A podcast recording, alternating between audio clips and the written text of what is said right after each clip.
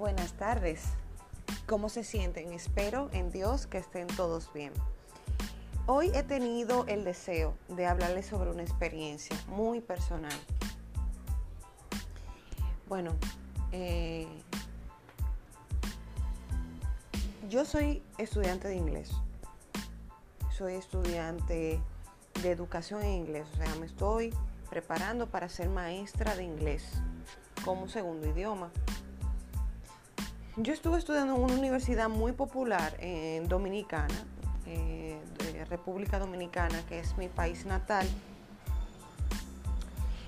Y yo he pasado por muchas cosas. Yo apenas tengo 30 años, pero yo he pasado por cosas desde joven que no son experiencias eh, no son experiencias que tú dirás, bueno, tienen que ser experiencias de amor, experiencias de muchachitos. No, en realidad no es así.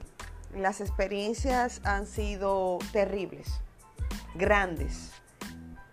Y no es tampoco una experiencia de que me abandonaron, de que tuve que mantener a mi familia. No, no es una historia de superación eh, eh, personal así, pero es más bien una historia eh, espiritual. Nosotros no, a veces no, no entendemos que en el día a día hay una lucha entre el bien y el mal. Eh, lamentablemente, yo he observado por las noticias, por los mismos acontecimientos dentro de mi país, y muchas otras cosas eh, dentro de otros países también, dentro a nivel mundial. Yo creo que nadie está exento de lo que voy a decir ahora, pero lamentablemente ya hemos puesto lo bueno como malo y lo malo como bueno. Cuando pasa esto, yo no sé, pero eh, yo, le tengo terror a, cuando, a cuando ya lo malo es bueno y lo bueno es malo porque entonces el bueno se verá como malo por ser bueno. Y el malo siempre se verá como el bueno. Pero ¿qué pasa? Yo creo que hay algo que trasciende, hay algo que va más allá. Más allá de lo que vemos, más allá de lo que sentimos, más allá de lo que vivimos y experimentamos en nuestros propios sentidos. Este, nosotros sabemos, o por lo menos yo personalmente sé, que nosotros venimos al mundo. A veces yo miro el cielo, miro los árboles yo digo, yo digo, todo estuvo aquí antes de yo venir al mundo. Pero yo digo que tiene que haber un, algo más superior que nos haya puesto a todos aquí. Y yo me pregunto, ¿Cómo es que hay personas que simplemente no les pasa lo que me está pasando a mí? Que yo miro al cielo y digo, pero es que es que nosotros no podemos venir, no pudimos haber venido porque sí. Ah, tiene que haber algo más allá. Y si, y, si algo ha permitido que estemos aquí es porque hay un poder más grande que lo de nosotros. Ah, no estoy, bueno, bueno, con mucho, muchas disculpas, pero me duele saber que hay personas que han decidido no creer en Dios. Y, me duele porque Dios no deja de existir solamente porque ellos no dejen de, eh, porque ellos dejen de creer en Él. Fíjense, yo he visto en el mundo una gran lucha por querer que lo bueno, que lo realmente, lo genuinamente, Fíjense chicos, nosotros no podemos decir que algo es malo o bueno. Bueno, le voy a hablar dentro de la neurociencia. Yo soy estudiante de neurociencia. La neurociencia científicamente nos ayuda a comprender, a saber, entender cómo nuestra mente funciona. Le voy a explicar algo. La neurociencia me ha llevado más a, amar a Dios dentro del día a día. Y precisamente es el nombre del postcat on daily basis eh, del día a día. Nosotros somos seres dualistas. ¿Qué significa dual? Significa dos. Nosotros siempre, como seres humanos, todos tenemos que poner las cosas dentro de una categoría, o feo o bonito, o lindo o feo, o blanco o negro, o bueno o malo. Lamentablemente, nuestro cerebro no es así originalmente. Nuestro, si usted va a una fiesta y, eh, ya se termina la fiesta y luego tú vienes y te preguntan, ¿cómo estuvo la fiesta? Si tú le dices, ah, bien, ay, ¿qué pasó? Ya de una vez la persona ya está tan acostumbrada que te dice, eh, que, que, interpreta que estuvo mal por, por como lo dijiste. Pero tú no dijiste si estuvo mala todavía. Tú solamente dijiste oh, como normal. Pero ¿qué está pasando? Es que el cerebro no es dual. Nosotros sí somos duales. Pero nuestro cerebro solamente ve que es una fiesta. Una fiesta. Si, eh, si tú ves a una, eh, si tú estás en un evento, tú solamente ves que es un evento. Tú no estás viendo si el evento estuvo mal o estuvo bien. Nosotros somos lo que ponemos en la categoría. Nosotros somos lo que nosotros categorizamos las cosas, pero nuestro cerebro ve en un punto objetivo, ve que la cosa es, eso es así y ya. Ay, que esta persona es así, ¿no? Yo solamente veo como una, es una persona con una mentalidad diferente.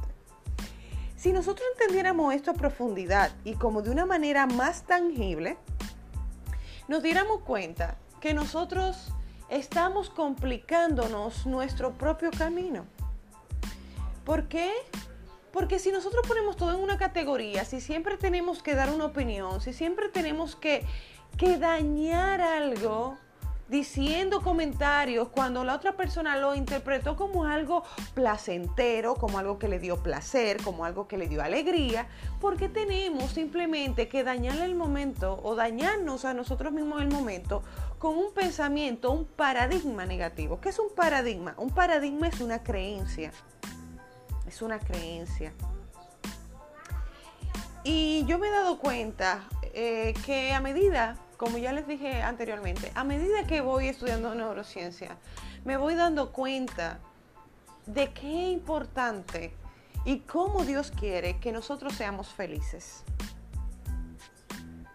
Lamentablemente nosotros hemos sido subyugados, adoctrinados para comportarnos todos de la misma manera.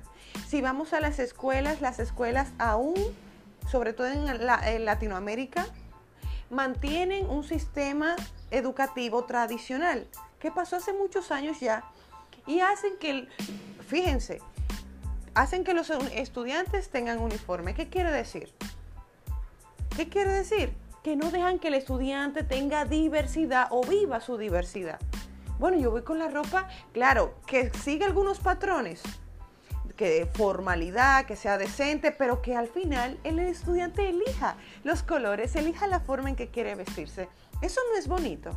¿Acaso no es eso a lo que estamos llamados? Pero ¿qué pasa? Nosotros queremos que nuestro que todos nos comportemos porque le conviene a las empresas, le conviene a las compañías que hablemos igual, que nos vistamos igual, que actuemos igual. Sin embargo, nos estamos olvidando de algo que va más allá. ¿Acaso no somos seres humanos? Nos estamos olvidando del propósito original. Entonces, venimos, entonces vuelvo con lo que yo toqué al principio. Yo me he dado cuenta, o sea, yo he caído en la conclusión que sí, que hay un poder superior que nos ha puesto todo aquí en la tierra. Pero estamos aquí porque el propósito, o sea, el poder superior que nos puso aquí, ¿qué es lo que desea de nosotros? en mi experiencia puedo decir que Dios quiere que nosotros seamos felices en primer lugar. En segundo lugar, Él quiere que nos amemos los unos a los otros. Y que en eso ya se guarda todos los mandamientos, dice el Señor. No es que el Señor quiere que no robes, que no esto. Él lo quiere, pero de una forma en que tú lo puedas soportar. En que tú lo puedas llevar. En que tú puedas ser feliz con eso. No es que Dios es un papá pegón. Lamentablemente nosotros tenemos una imagen de Dios como que es un papá pegón. Dios es, señores, al momento de Él crearnos, Él, no creó con, él, nos creó con libertad, nos creó con amor y nos creó con placer. Todas esas cosas nos gustan a nosotros. A, ti, a ti te gusta el placer, porque a mí sí me gusta el placer. No lo voy a negar me gusta la libertad, me gusta que me dejen libre, me gusta que me dejen hacer lo que yo quiera. Porque es que eso fue creado con nosotros y no fue creado de que, ups, que, que, que alguien malo lo puso ahí. Es que Dios nos hizo así y Él es el primero que quiere que tú y yo seamos felices. ¿Por qué entonces nosotros queremos adoctrinar a las personas en las iglesias, en las escuelas? Queremos decirle que tienen que ser así, así como yo quiero que sea. Y eso lo vemos everywhere, eso lo vemos en todas partes. Lo vemos con la pareja, lo vemos con los hijos. ¿Mm? Cuando no debería ser así. Nosotros deberíamos sentir libertad. Fíjense otra cosa. ¿Ustedes sabían que a medida que uno prohíbe más algo,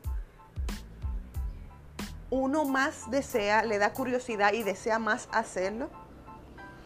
Eso está pasando mucho. Miren por qué pasa. Porque nuestro cerebro fue creado para la libertad, fue creado para el placer. El cerebro no entiende la palabra no. Cuando más tú le dices a un niño, no le pongas la mano a eso, le crea más curiosidad y va y más y a ponerle la mano a eso. Yo hablando con unas personas, eh, personas bien educadas que también están estudiando neurociencia, ellos me explicaron la historia de la pornografía. La pornografía comenzó vendiendo unos, unas revistas donde solamente las mujeres enseñaban un poquito de pierna y así, ¿verdad? ¿Qué pasa? se reunieron personas de todas las iglesias, testigos de Jehová, adventistas, y dijeron, tenemos que prohibir esta revista, tenemos que prohibirla. Déjenme decirles, señores, bueno, les voy a seguir diciendo el cuento para que ustedes mismos queden en su conclusión. Las personas empezaban a comprar la revista, pero para irlas a quemar, porque ellos decían que tenía que prohibirse esas revistas. Pero sin embargo, la economía, la, venta de las revistas se incrementaba y los dueños, los creadores, ganaban mucho dinero. Así que la pornografía se hizo una gran empresa. A ellos no le importaban si ellos leían o no las revistas. Ellos lo que le importaba era vender las revistas. Fíjense cómo la prohibición hizo lo contrario ellos, ellos empezaban diciendo que había que prohibir la revista y lo que hicieron fue que la empresa de la revista de la pornografía creciera más. Porque al final estaban comprando la revista para quemarla. A medida que lo prohibían más, las personas le creaban más curiosidad conocer la revista. Pero ¿cómo estaban las personas cuando vino la revista normal? Y la revista no tenía ninguna popularidad y no tenía mucha venta. ¿Qué quiero decir? ¿Qué es lo que quiero decir? A medida que sigamos diciendo no, esto sí y esto no, estamos causando personas infelices, estamos eh, creando personas incapaces. Porque yo creo que hay un paradigma, una creencia de que nosotros, por ejemplo, los jóvenes, son incapaces de hacer lo correcto. ¿Y quién dijo eso? ¿Quién le dijo eso? Yo soy fiel y a mi familia le consta que yo me he portado bien todos los años de mi vida, pero ¿sabes por qué? Porque yo vivo en libertad. Yo no dejo que a mí me digan que no. Yo misma sé mis límites y yo, digo, yo misma sé qué hacer y qué no hacer. Dentro de mi forma. Entonces, ¿qué quiero decir? Tenemos que dejar de estar prohibiendo. Y usted sabe que si sigue prohibiendo de la manera en que lo está haciendo, usted va a tener el resultado opuesto, la reacción opuesta. Tenemos que orar mucho para que el Señor nos siga inspirando las acciones, las palabras, pero dentro del amor de Él. El amor que es incondicional. ¿Qué significa incondicional? Muy bello. Sin condiciones. Dios te ama, Dios te ama sin condiciones. Dios no te dice, tienes que hacer esto para que yo te ame. Tienes que ser santo. ¿Quién te dijo que tienes que ser santo? Dios dice, ven a mí tal y como eres. Tal y como eres. Me duele que el tiempo se esté perdiendo entre temas, entre luchas, que, si los grupos LGTB, que si, que si esto, que si lo otro. Me duele que el tiempo se esté perdiendo en esas cosas, enemistándonos, peleándonos, en lugar de simplemente recoger esas personas y hablarle del amor de Dios y esperar que Dios haga con ellos lo que Dios quiera. Porque al final, ¿quién eres tú? Tú no vas a salvar a nadie. No, yo no voy a salvar a nadie. Y te está hablando una cristiana. Tú tienes que hacer la diligencia y llevar la palabra de Dios. A eso estamos llamados. Pero no estamos llamados a pelear. Porque ¿qué dijo el Señor? El Señor dice, el Señor dice, yo vine por los pecadores, yo vine por los enfermos y no por los sanos. Dios quiere que tú llegues a esas personas pecadoras. Es que Dios te está... Tú estás sano, te sanó. Bueno, ahora es tu deber san, llevar la sanación. Pero recuerda que es la persona y el tiempo de Dios. Dice que si la tierra es buena, aceptará. Si no, no. Pero tú no tienes que con tu fuerza tratar de que la tierra sea buena y que caiga en buena tierra sigue haciendo tu trabajo porque, fíjense, es como un mendigo. Hay personas que dicen, yo no le voy a dar a ese mendigo porque él se lo fuma, porque, pero tal vez eso es lo que lo está manteniendo vivo. Eso es lo que lo mantiene ahí en algo.